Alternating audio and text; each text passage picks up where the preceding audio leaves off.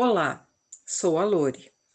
O nosso texto para meditar é 2 Coríntios 7. Destaco deste texto alguns pensamentos.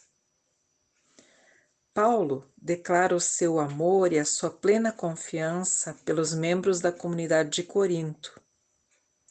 Ao mesmo tempo, ele desafia cada um dos coríntios a se purificar de tudo o que contamina o corpo e o espírito, aperfeiçoando a santidade no temor de Deus.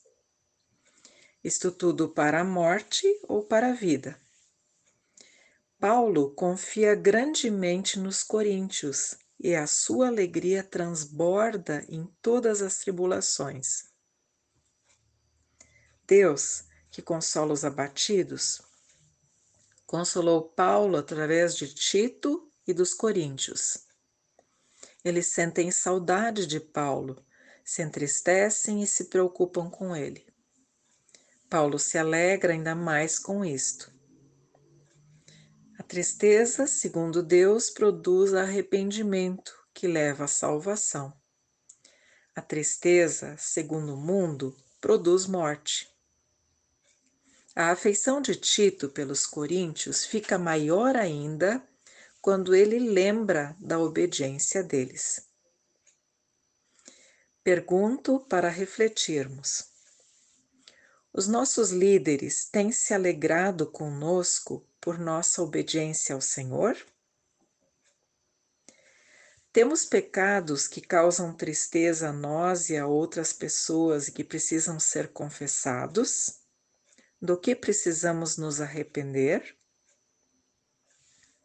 Somos motivo de alegria ou de tristeza para quem nos lidera?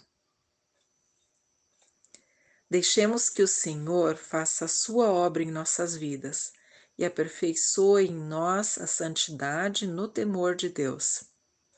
Que Jesus, nosso Salvador e Senhor, nos encha de amor uns pelos outros como ele mesmo nos ensinou. Que o Espírito Santo nos mostre onde estamos errando para nos arrependermos dos nossos pecados. Ele mesmo nos capacita a fazer o que agrada a Deus e é bom para a comunidade onde participamos. Deus amado, ajuda-nos a fazer a tua vontade. Mostra-nos onde erramos para confessarmos os nossos pecados. Queremos te obedecer, queremos ser alegres e nos alegrar em comunidade. Em nome de Jesus. Amém.